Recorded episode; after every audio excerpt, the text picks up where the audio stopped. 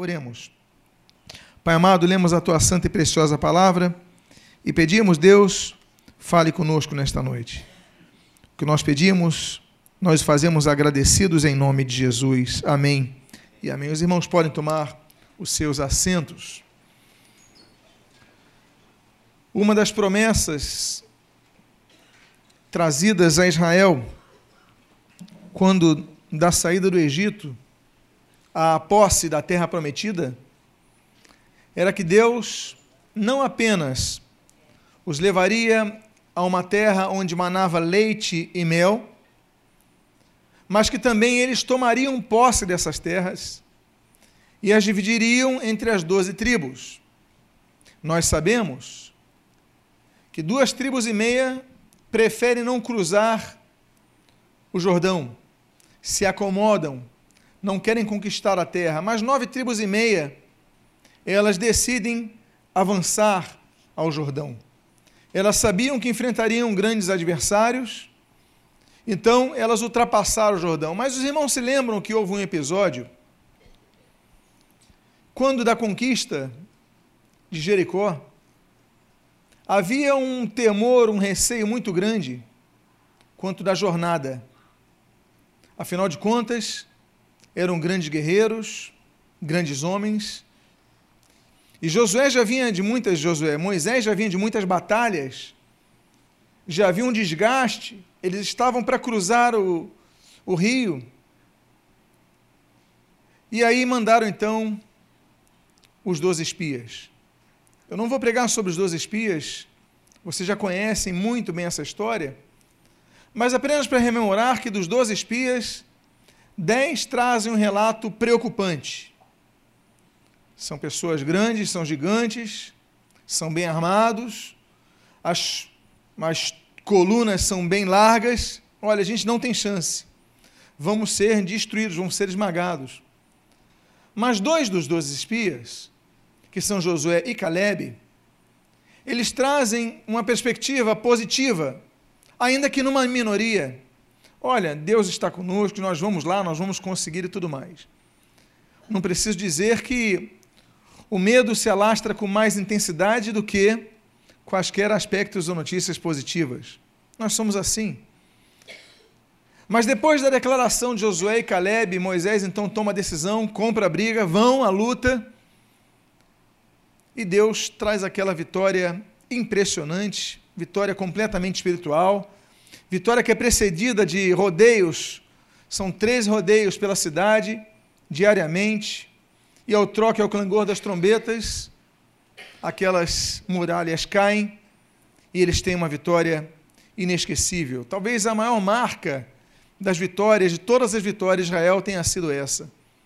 Até porque venceram apenas tocando trombetas, apenas circulando a cidade. Mas desse episódio que nós aqui rememoramos, nós temos dois nomes que surgem em cena: Josué e Caleb. E nós temos uma perspectiva aqui muito interessante, por quê? Porque Josué é um homem que vai assumir a governança de Israel, vai assumir a liderança de Israel. Moisés morre, quem assume é Josué. Passa-se o tempo. Josué já não é mais um jovem, Josué já não é mais aquele comandante militar no vigor de suas forças, Josué já é idoso. Passa-se o tempo e nós lemos o que diz o versículo seguinte. Creio que avançou aqui muito. O versículo seguinte, do versículo 6 até o versículo de número 9, nós lemos o seguinte: Chegaram os filhos de Judá a Josué em Gilgal. E Caleb, você está lendo o nome no hebraico, Caleb, filho de Jefoné, o quenezeu, lhe disse: Tu sabes o que o Senhor falou a Moisés, homem de Deus, em Cades Barneia, a respeito de mim e de ti. Caleb falando a respeito de si e de Josué. Tinha eu 40 anos quando Moisés, servo do Senhor, me enviou de Cades Barneia para espiar a terra, e eu lhe relatei como sentia no coração. Mas meus irmãos que subiram comigo desesperaram o povo, e eu, porém, perseverei em seguir o Senhor, meu Deus. Então Moisés, naquele dia, jurou, dizendo: Certamente a terra em que puseste o pé será tua e de teus filhos, em herança perpetuamente, pois perseveraste em seguir o Senhor, meu Deus.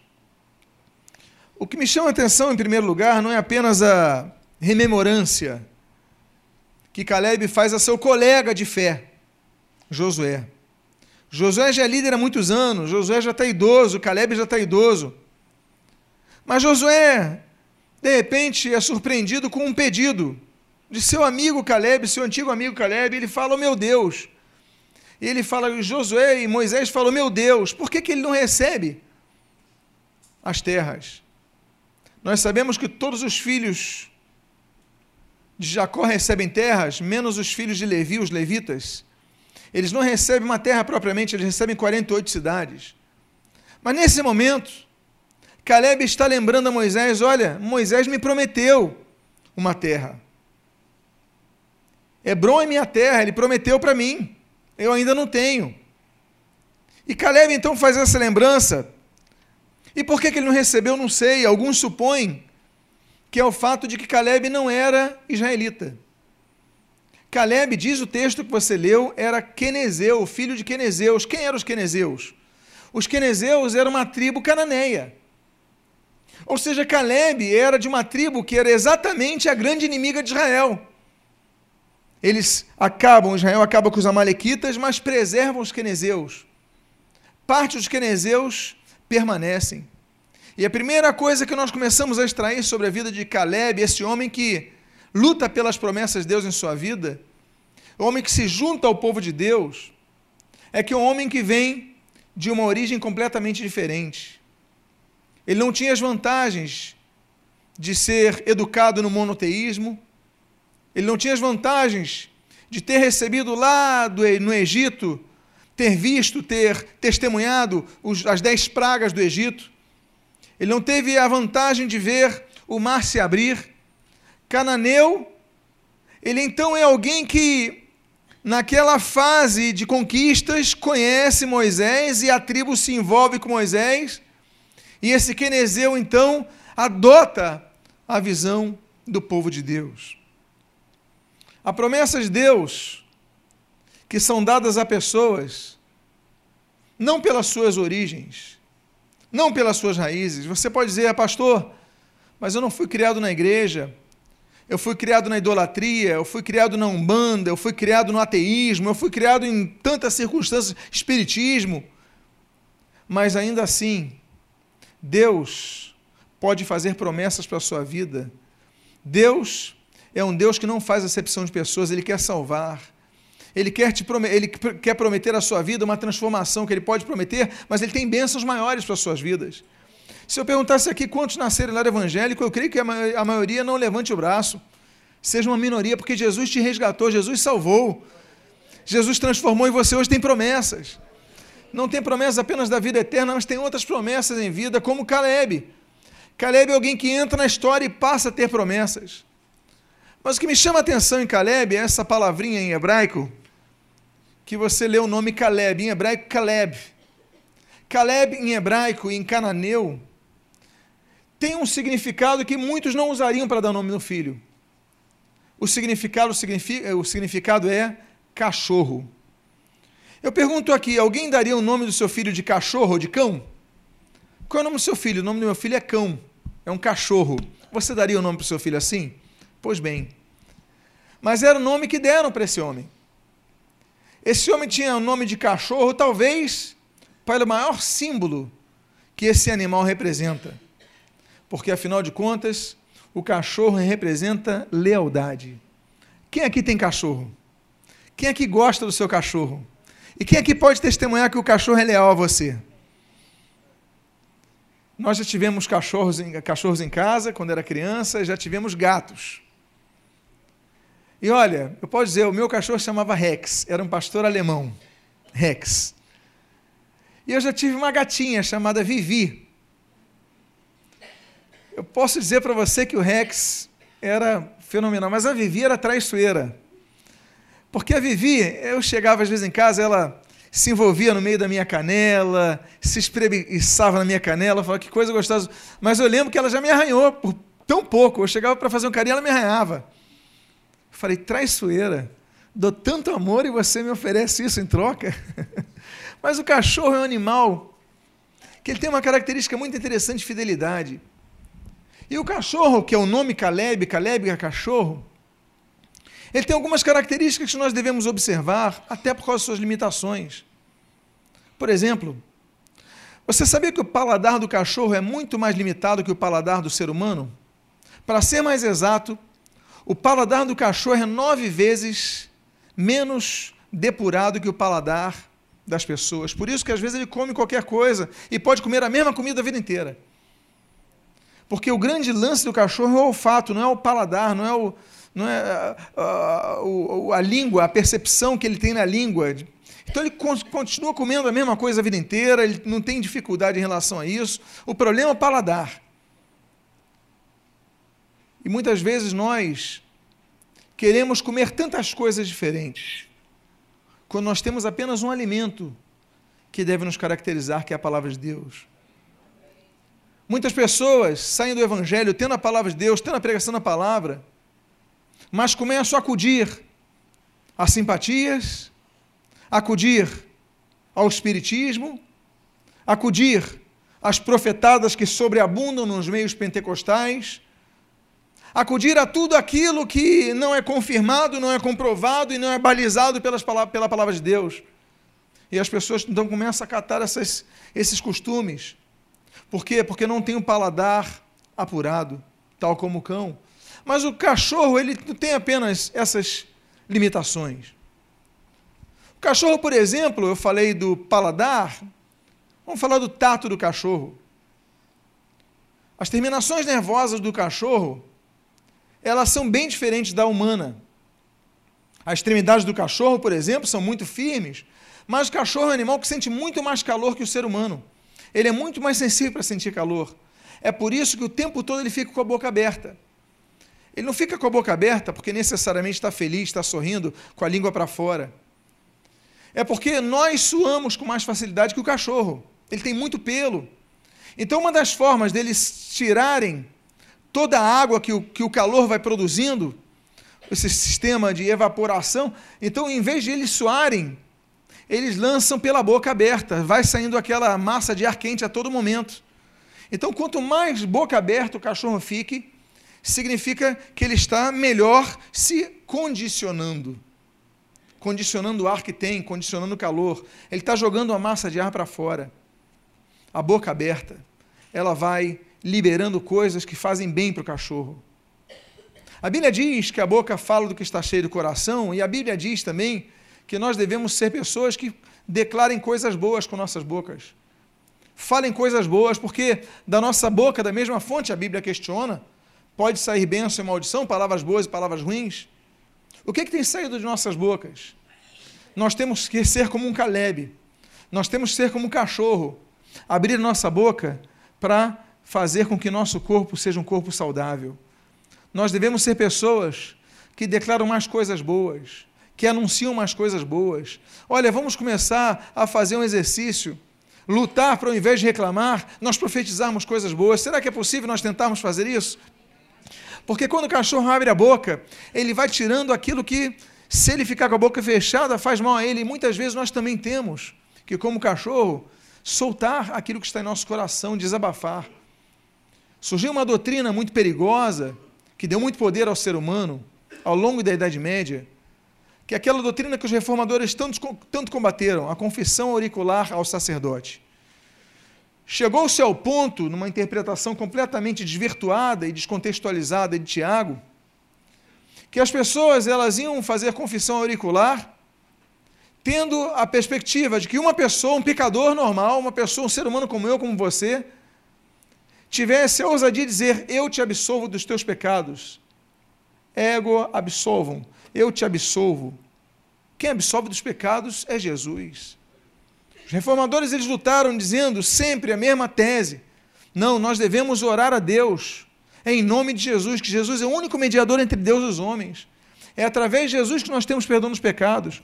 Não é o sacerdote que libera o pecado na sua vida. Não é o pastor que libera o pecado na sua vida. Não é o padre, não é o bispo. Não é, é Jesus quem libera o pecado nas nossas vidas. E um dos grandes lemas da reforma foi esse. E nós não, nós precisamos endeusar homens, nós precisamos idolatrar pessoas, dar poder às pessoas.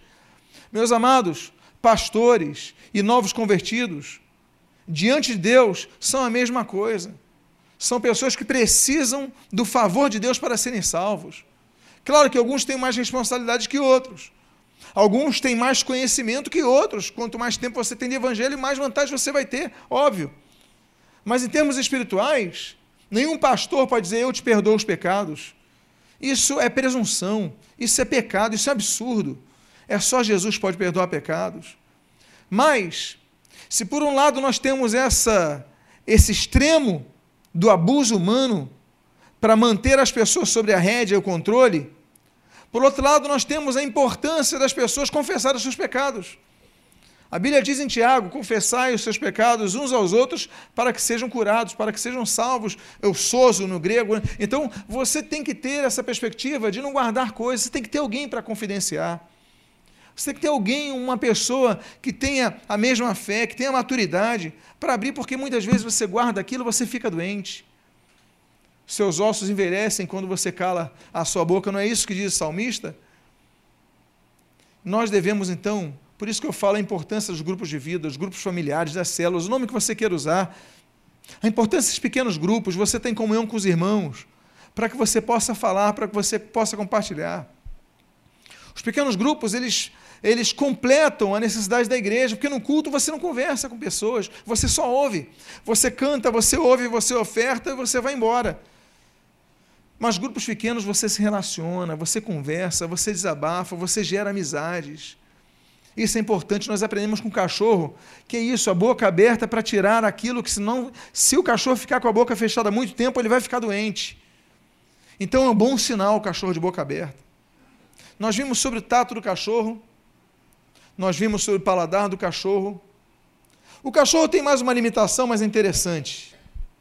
No aspecto visual do cachorro, o cachorro tem uma limitação, porque o cachorro é bicromático, ao contrário de nós, que somos tricromáticos. Ainda que o cachorro veja tridimensionalmente como nós vemos, mas ele vê bicromaticamente. O que eu quero dizer? O cachorro enxerga o azul, o amarelo, a soma de todas as cores, que é o branco, e a ausência de todas as cores, que é o preto. Ou seja, o cachorro não consegue ver o vermelho, o verde ou o rosa. Quando a pessoa está de vermelho, verde ou rosa, o cachorro enxerga o branco, que é o somatório das cores. Ele tem uma limitação diurna. Mas, por outro lado, o cachorro tem uma percepção muito melhor que o humano na, na visualização noturna. Ele consegue enxergar muito bem, por causa dessa eh, de, de cromacia, ele consegue então ver muito bem a separação das cores e, por causa disso, a separação dos objetos e o movimento. Então, na noite, o cachorro vê muito melhor do que as pessoas. Essa é outra característica que nós pegamos do nome Caleb. Característica que nós devemos pegar dos cachorros. Que nós devemos ficar com os olhos mais atentos quando a noite chega. A noite, para muitas culturas, sempre representou ocasião de perigo. Nós hoje não temos tanto problema porque nós temos a luz elétrica. Mas antigamente, antigamente as pessoas só tinham a luz noturna e o acendimento de fogueiras.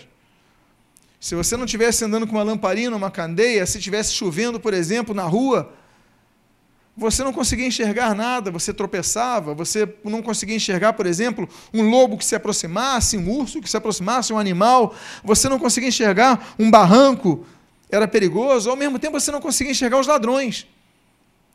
A noite, então, sempre representou o perigo.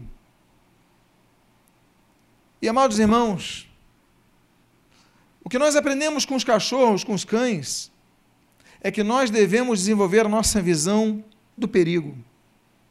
Nós devemos desenvolver nossa sensibilidade quanto aos perigos que nós vamos adentrando. Porque há perigos na nossa vida, eu não falo agora, me refiro apenas à noite, perigos do dia a dia, que nós vamos, por não termos uma visão apurada, nós vamos permitir que vão se chegando, se chegando, se chegando, daqui a pouco eles dominam. A percepção de uma sucuri, a percepção de uma cascavel são percepções diferentes de muitos animais. Voltando aqui ao reino animal. Uma vez, vendo uma série, eu já falei sobre isso, que um determinado animal, eu creio que era um porco, ele viu, um outro animal viu uma serpente se aproximando com aquela rapidez no meio e ele saiu correndo. Mas teve um animal, eu, eu acho que é um porco, não lembro, mas tinha uma sucuri próxima, ele olhou e continuou ali e tudo mais. E a sucuri foi se aproximando lentamente, de maneira paulatina. E ele olhando aquela sucuri parada, ele continua ali. Daqui a pouco, quando ele tenta se mover, ele não consegue mais. Aquela sucuri já tinha enredado aquele animal, e daqui a pouco aquele, aquela sucuri começa a comer aquele animal. Por que, que isso aconteceu? Porque ele não se assustou. O choque às vezes é importante, o medo às vezes é importante, porque nos faz colocar-nos numa posição de defesa. Eu já falei que uma vez, a rainha já deu esse exemplo, me permitam, aos que já ouviram, repeti-lo mais uma vez. Mas se aplica ao texto. Uma vez morreu o cocheiro da rainha da Inglaterra, naquela época das carruagens. E fizeram então um concurso por todo o Reino Unido para descobrirem qual seria o melhor cocheiro para servir a rainha. E aí, depois de concursarem todos, separaram três. E os três mais aptos foram para a entrevista do parlamento, porque o parlamento tinha que entrevistar. E eles fizeram uma mesma pergunta. Tinha um caminho, acho que é para o país de Gales, alguma coisa assim, uma curva muito. A curva de Johnston, sei lá o nome, não lembro o nome, mas alguma coisa assim. E era uma curva muito estreita, e a pergunta para o primeiro cocheiro que eles entrevistaram foi a seguinte: vem cá, vocês, você, fazendo a curva, essa curva com a rainha, você garante a segurança da rainha com qual a distância do barranco? Aí o primeiro cocheiro falou: Eu garanto que ela vai ficar viva a um centímetro do precipício, eu garanto segurança a ela. Ok, poxa, surpreendente. O outro até aplaudiu de emoção. Que coisa impressionante. Um centímetro lhe garante a vida. Muito obrigado. Aí chamaram o segundo para entrevista. Fizeram a mesma pergunta. Ele disse o seguinte: não, eu garanto a segurança da rainha a 20 centímetros. A 20 centímetros? Aí o outro falou assim, mas o outro garantiu a um centímetro e tudo mais. Esse garante a 20 centímetros, tá bom. Ok, muito obrigado, muito obrigado. E vamos ao terceiro. E chegaram, chamaram o terceiro. E o terceiro disse o seguinte: olha, eu garanto a segurança da rainha a um metro do precipício. O outro falou um centímetro, falou dez centímetros, aí falou um metro. Ok. Agradeceram, se reuniram e depois chamaram o escolhido. E escolheram o que falou que garantia a segurança da rainha a um metro. Os outros que tinham saído um pouco enquanto a, a deliberação acontecia perguntaram: ah, mas por quê? O outro é melhor, o outro garante segurança da rainha um centímetro, o outro é 20 centímetros, 10 centímetros, mas esse daqui é um metro. Por que, que vocês escolheram esse? E eles disseram o seguinte: porque ninguém pode colocar em risco a vida da rainha, por causa da sua própria habilidade. Às vezes nós permitimos que o perigo chegue tão perto e quando nós vamos ver, ele já nos domina. Nós pensamos que podemos e quando nós vemos, ele já nos dominou. As pessoas adentram as drogas assim começa com vício, vai para o fumo, do fumo vai para a maconha, da maconha vai para a pílula, pra, da pílula vai para a cocaína, da cocaína vai para o crack, e daqui a pouco aquilo que a Bíblia fala no livro de Salmos, um abismo chama outro abismo, a pessoa está completamente presa. Então é importante manter distância. Amados irmãos, o cão ele enxerga melhor que nós, que os humanos, na escuridão nós devemos começar a perceber o perigo que nos aproxima, assim como os cães, como o nome Caleb nos diz. Eu falei para vocês sobre paladar. Eu falei para vocês sobre o tato. Eu falei para vocês sobre a visão. E a audição? A audição canina ela é quatro vezes mais apurada do que a humana e tem um detalhe interessante.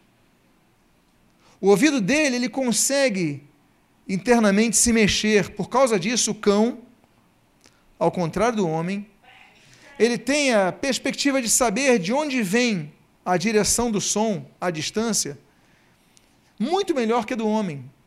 1 barra 16 avos mais apurado. Olha só a percepção. Ou seja, se alguém grita eu sei que veio dali, mas o cachorro sabe que veio exatamente dali, ou veio exatamente dali. O cão não é enganado pelo som. É por isso que, às vezes, as pessoas usam o cachorro para identificar de onde veio, de onde veio isso, de onde veio aquilo, e o cachorro aponta exatamente aquela direção. Porque ele tem um ouvido que se regula conforme o som. Nós não temos essa capacidade. Olha a capacidade de um Caleb, olha a capacidade de um cachorro ser direcionado e não enganado, porque por causa disso, às vezes, e essa apuração, que tantas pessoas falam, mas se o dono do cão fala de longe, o cão já se posiciona. Está todo mundo falando. Mas o dono falou, você pode estar no centro do Rio de Janeiro, na Avenida Rio Branco, às seis da tarde. Todo mundo falando. Mas se você falar Rex, eu não sei o nome do seu cachorro, ele vai não apenas compreender a sua voz entre a voz da multidão, como saber exatamente onde você está e por causa disso se encontrar. Nós temos o São, São Bernardo, por exemplo, um cão que é muito usado nos resgates nos países é, sob neve, que numa perspectiva tão limitada, qualquer ruído, ele consegue ir nessa direção, ele vai, as pessoas pedem. Isso nos lembra que nós devemos estar atentos ao que nós ouvimos porque nós ouvimos muitas vozes. Nessa época de internet, todo mundo é juiz, todo mundo sabe de tudo, não é verdade? É impressionante. Humberto Eco, não sei quantos já leram, mas quantos conhecem ou já conheceram Humberto Eco, um grande filósofo italiano, infelizmente falecido há pouco tempo, O Nome da Rosa, quando já viram esse filme, um clássico, O Pêndulo de Foucault e etc. Bom, Humberto Eco dizia nessas épocas de internet que qualquer pessoa sem nenhuma leitura era capaz de questionar os prêmios Nobéis. Vai na internet, coloca né, isso e aquilo e pronto, todo mundo vira doutor. É impressionante. Nós ouvimos muitas vozes. O problema é que nós nos esquecemos de ouvir a voz de Deus na palavra de Deus. O cachorro ele direciona, ele entende de onde vem a voz. São muitas vozes, mas nós devemos entender que a nossa voz tem que estar diretamente ligada à direção de Deus, à palavra de Deus. Muitas heresias têm surgido, mas se você ouve a voz de Deus, se você lê a palavra de Deus, você vai ficar numa perspectiva sempre de não ser enganado. Eu falei sobre o cachorro a respeito do tato do cachorro. Eu falei sobre o cachorro a respeito de sua visão. Eu falei do cachorro a respeito do seu paladar. Eu falei do cachorro a respeito de sua audição, mas faltou uma coisa, não faltou? O que, que faltou? Faltou o quê? O seu olfato. Caleb significa cão e nos lembra que nós devemos ser como os cães, em muitos aspectos. A começar com a lealdade, que foi o primeiro caso que eu aqui comentei. Mas os cães, eles têm um olfato 32 vezes mais preciso que o dos homens. Para você ter noção, as terminações nervosas do, do, do, das terminações nervosas do aparelho, é, do aparelho olfativo do cão, nos homens nós temos, ah, em termos de dimensão, terminações nervosas olfativas, nós temos 5 centímetros quadrados. Com 5 centímetros quadrados do nosso corpo, nós cheiramos tudo que nós cheiramos. Você sabe quantos centímetros quadrados tem o cachorro? Nós temos quantos? 5. O cachorro tem 160 centímetros quadrados de terminações nervosas para a sua seu sistema olfativo. 160 vezes contra 5. Olha a diferença. Numa tabela matemática, 32 vezes. Então o cachorro, ele é capaz de cheirar aquilo que nós não percebemos. Ele é capaz de, de focar o seu cheiro, nós não conseguimos isso. Nós só cheiramos o que passa por nós. Ele pode direcionar o seu cheiro. É por isso que os cães farejadores são tão usados pelas polícias. Eu tenho visto umas séries de aeroportos, não sei quantos têm visto essas séries na TV, mas são interessantes que eles colocam o cachorro ali, o cachorro, quando ele se senta, é porque acharam drogas. Ele consegue perceber. Às vezes você pega um pedaço de roupa, estamos vendo o filme ali, A Cabana, aí deram um pedaço de roupa daquela criança, o cachorro cheirou, agora tira a peça de roupa, vai procurar o mesmo cheiro, ele vai e acha. Por quê? Porque ele direciona o seu cheiro a uma distância como nós precisamos de uma distância física muito próxima que a massa de ar passe para nós sentirmos, mas o cachorro não. O cachorro pode direcionar, como se fosse, por exemplo, uma flecha. Eu vou lançar para ali para ver o que está sendo cheirado lá, é, que, qual o cheiro, perdão, está sendo ali exalado. Então, o cachorro tem isso, eu volto a dizer, de 5 centímetros para 160 centímetros. Para você ter noção de células da terminação nervosa, nós temos entre 3 mil e 6 mil células nervosas da terminação olfativa. O cachorro tem 220 mil. Ou seja, ele consegue cheirar e por causa disso, ele consegue encontrar não só o alimento, mas a saída, consegue encontrar o seu dono, consegue encontrar o que precisa. Nós temos que ser como um Caleb. Nós temos que ser como um cachorro. Nós temos que ter um olfato muito apurado para que não sejamos pessoas que apodrecem.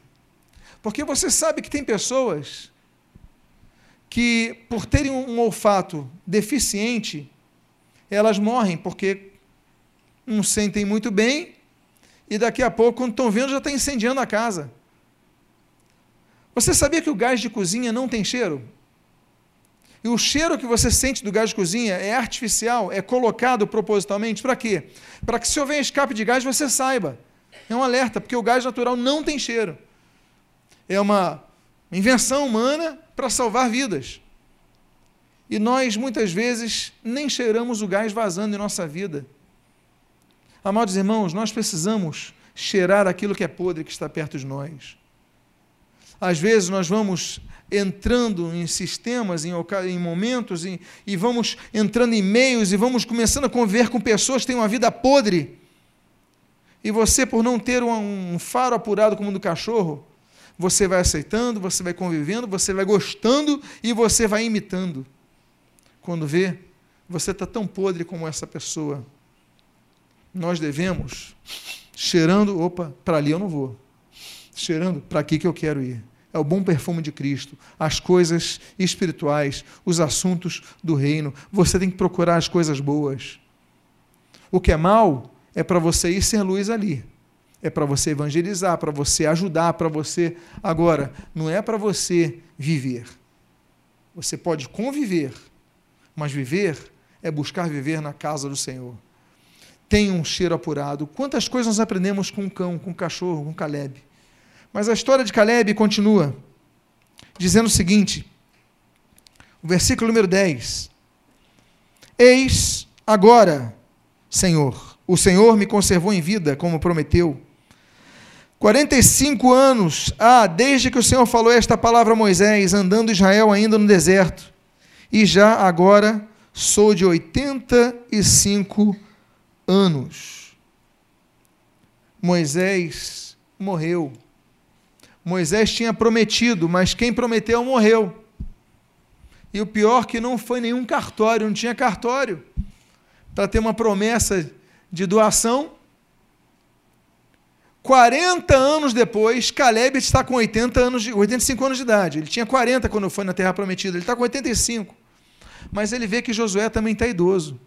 Ele fala: está na hora de eu deixar herança para meus filhos, para minhas filhas ele chega para Josué e fala: Josué, olha só, fomos colegas, fomos espias juntos, há 40 anos atrás, nós espionamos juntos a terra prometida.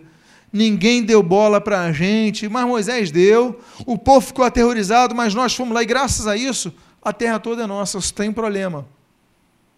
Moisés me prometeu a terra, mas até agora não vi a terra. Eu já estou idoso, minhas filhas estão aí. Eu quero herança para elas. Eu já tenho 85 anos.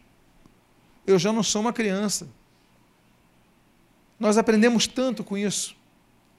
Nós aprendemos que uma coisa é esperar, saber esperar, mas outra coisa é desistir.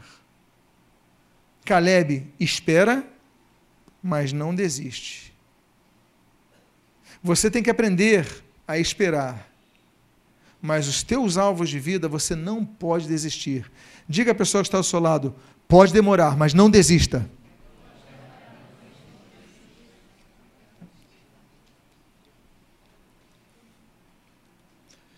Esperar é uma coisa, desistir é outra. Pastor, eu estou esperando isso daí há tanto tempo. Aí você ora ao Senhor, Senhor, eu nem vou mais pedir. Porque o Senhor não fez até hoje, então não vai fazer mais. Caleb nos ensina a esperar, e vou dizer, Deus permita que nós não esperemos 40 anos como ele esperou. Porque ele esperou 40 anos, mas ainda assim ele insistiu. Josué, olha só, nós estamos idosos aqui. Moisés me prometeu a terra, cadê ela? Ele fez a promessa, agora você tem que cumprir. Nós aprendemos então que, mesmo idosos, nós temos que sonhar com algo melhor. Eu sei que temos poucos idosos aqui. Aliás, não enxergo nenhum. Não enxergo nenhum. Eu só enxergo assim, adultos com mais tempo de vida do que eu. Agora, ainda que você tenha 70, 80, 90 anos, quem disse que é para você deixar de ter sonhos? Não deixe de ter sonhos. Não deixe de sonhar. Porque sabe o que acontece com muitas pessoas que morrem mais cedo na idade é, da velhice, essas pessoas morrem mais cedo por quê? Porque deixam de sonhar. Ficam acomodadas, esperando que o Senhor as leve. A pessoa entra em depressão e morre. A depressão, ela tem matado silenciosamente muitos idosos no mundo inteiro. Você sabia disso? Porque a pessoa se entrega. Então, mesmo você, se você estiver na sua velhice, você que está ouvindo essa mensagem, você que está recebendo essa mensagem, você pode ter idade, mas não deixe de sonhar. Pastor, eu estou com muita idade, eu já passei dos 70. Ué, qual é o problema? Vamos fazer um curso de videogame. Vamos fazer um curso de montar a página da internet. Coisas que não exijam tanto do teu físico, como porque você talvez não tenha mais aquele vigor físico, mas você tem uma mente boa. Então vamos lá botar alguma coisa. Vamos fazer um curso de francês. Vamos fazer um curso de culinária, algo novo. Mas você não pode deixar de ter algo em mente. Muitas vezes nós vemos, uma vez eu vi um documentário, uma parte, uma parte do documentário de um, um determinado país, onde as senhoras de determinada região, muito idosas, elas se reuniam para fazer tricô e crochê. Aquilo é maravilhoso, aquilo é formidável porque elas colocam a mente e a criatividade em ação. Aí você vê aquelas peças, umas lhamas desenhadas, um, é, uma espécie de, de camelo, não é isso, dos Andes, desenhado. E elas desenhavam aquilo ali. O que é isso? É criatividade, é atenção, é o ponto certo, é matemática. Deixar a mente funcionando. Olha só, faça isso. Não desista. Crie algo novo, faz um curso novo. Caleb tinha 85 anos, mas não deixou de sonhar mais. Ele sonhava por causa das suas filhas. Ele falou: Olha, eu tenho 85 anos. Com 85 anos, ele podia falar: Já não ganhei até hoje. É uma terra que eu quero, então deixa para lá. A gente às vezes é assim, não é verdade? Caleb ensina que nós não podemos ser assim. Não existe deixa para lá com Caleb. Caleb é aquele, aquele sujeito que fala assim: Ô oh, meu filho, eu tenho 85 anos, mas eu quero o que é meu. E não saio daqui enquanto você não me der. E aí você luta por isso, até que você conquiste. Então diga mais uma vez para a pessoa: não desista, não importa quanto tempo você demore. Nós aprendemos outra coisa com Caleb. Olha que palavra no versículo 11, na sua primeira parte. Estou forte ainda hoje, como no dia em que Moisés me enviou. Que disposição! Ele falou a Josué: Eu estou com 85, mas eu estou tão forte como eu, eu tinha quando eu tinha 40 anos de idade. Eu era novo, quarentinha. E hoje eu tenho a mesma força. Sabe o que é isso? É a mente dele. Naturalmente, o corpo dele não era tão forte. O corpo envelhece, o corpo cansa. Mas a mente dele era uma mente que, de uma pessoa que não se deixou levar pela idade. Eu não sei se você vai passar essa mensagem pelo WhatsApp para alguém com idade, alguém, o seu pai, o seu avô, mas o que importa é que essa pessoa que ouça essa palavra diga o seguinte: que a sua idade mental ela pode alongar a sua vida corporal para uma vida com mais anos de vida na terra e com mais saúde, se você for que nem Josué. Eu estou forte ainda hoje, como no dia que Moisés me enviou. Eu não mudei nada. Olha só, eu estou com 8,5, Josué. Mas parece que eu estou com quarentinha. Eu estou firme, eu estou forte, eu tô. Você não pode desistir. Tem pessoas que desistem porque tiveram tantas experiências na sua vida espiritual que ela fala: ah, já estou com 30 anos de vida espiritual, já estou com 40 anos de vida espiritual, já estou com 50 anos de vida espiritual. Tem promessas que não se cumpriram na minha vida, eu vou desistir. Mas quando a gente ouve Caleb falando, a gente fala: não posso desistir, eu tenho que ser que nem o Caleb. Eu tenho que ser que nem esse cachorro, me permita aí a tradução do termo ipsis literis, mas eu tenho que ser que nem ele. Eu estou tão forte como antes. Diga para a pessoa que está ao seu lado: eu sou forte em Jesus. O Senhor renova nossas forças ou você não crê nisso? A continuação do versículo 11, nós lemos outra declaração muito linda desse idoso. E a Bíblia diz: Qual era a minha força naquele dia, tal ainda agora para o combate, tanto para sair a ele, como para voltar. Sabe o que é isso? Olha, Josué, eu estou com 85 anos, mas eu tenho condições de entrar numa batalha e sair dela. Significa que não tem desejo suicida. Olha, você pode me enviar para a batalha que eu mato o máximo e pronto, entrego meus pontos. Não, eu vou na batalha, mas volto. Porque tem gente que quando chega a uma determinada idade, começa a entregar os pontos. Não, eu vou nessa batalha, mas aí seja o que Deus quiser. É, o Deus quer que você viva mais, o máximo possível. O dia da tua, a tua hora vai chegar. Mas até lá não é você que vai entregar os pontos. Olha, eu vou entrar na batalha, mas vou sair. Estou com 85, mas ainda tem coisa para fazer. Você tem muito para fazer para o Senhor. Muito para fazer para o Senhor. Então não desista. Se você entrar na batalha, não é para você se suicidar, não. Não é para você, aí ah, eu vou fazer o máximo de estrago. Não, você vai para voltar. Porque Deus né, tem outras batalhas para dar para você, para você batalhar.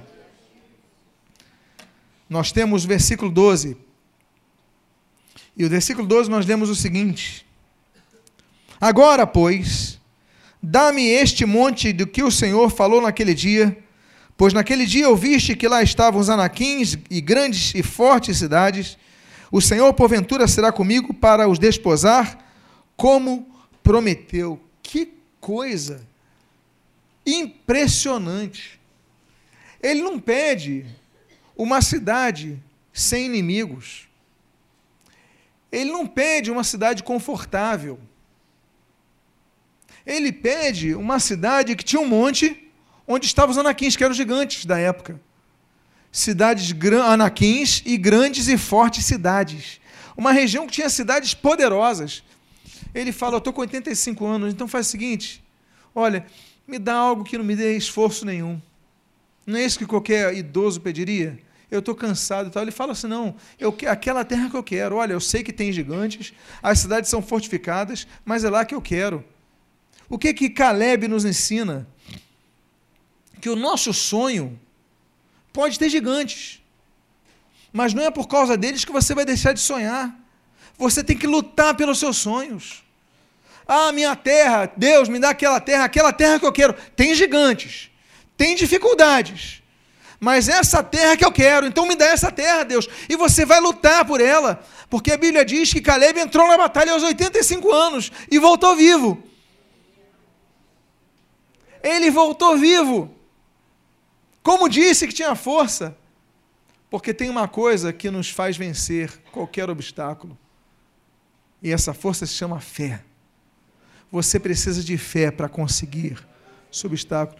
Eu estou com muita idade para começar a fazer um curso. Eu estou com muita idade para fazer um vestibular. Não é isso que você quer? Você não quer se formar? Então vai à luta. Tem gigante, tem que estudar, tem que fazer a prova, tem que pegar condução, tem que acordar mais cedo, dormir mais tarde. Mas se você não fizer isso, você não vai se formar. Tem gigantes, mas olha, eu vou desapossá-los. Eu prometo que vou fazer isso, e isso é feito. Penúltimo versículo que eu gostaria de compartilhar nessa noite. Aliás, último versículo. Josué o abençoou e deu a Caleb, filho de Jefoné, Hebron em herança. Portanto, Hebron passou a ser de Caleb, filho de Jefoné, o quenezeu, um cananeu, em herança até o dia de hoje, visto que, o que, que diz o texto? Perseverara em seguir o Senhor, o Deus de Israel. Ele requereu a promessa de Moisés, falou que estava disposto em a batalha para consegui-la. Foi a batalha, venceu os anaquins. E diz a Bíblia: Josué o abençoou e deu para ele a cidade de Hebron. Uma cidade forte, uma cidade grande, uma cidade poderosa. Mas ele conquistou a promessa. Conquistou a promessa 40 anos depois de ser um dos dois homens de fé, dentre os doze espias. 40 anos depois, já tendo 85 anos de idade, mas ele não desistiu. Eu quero convidar a você a ficar de pé nesse momento.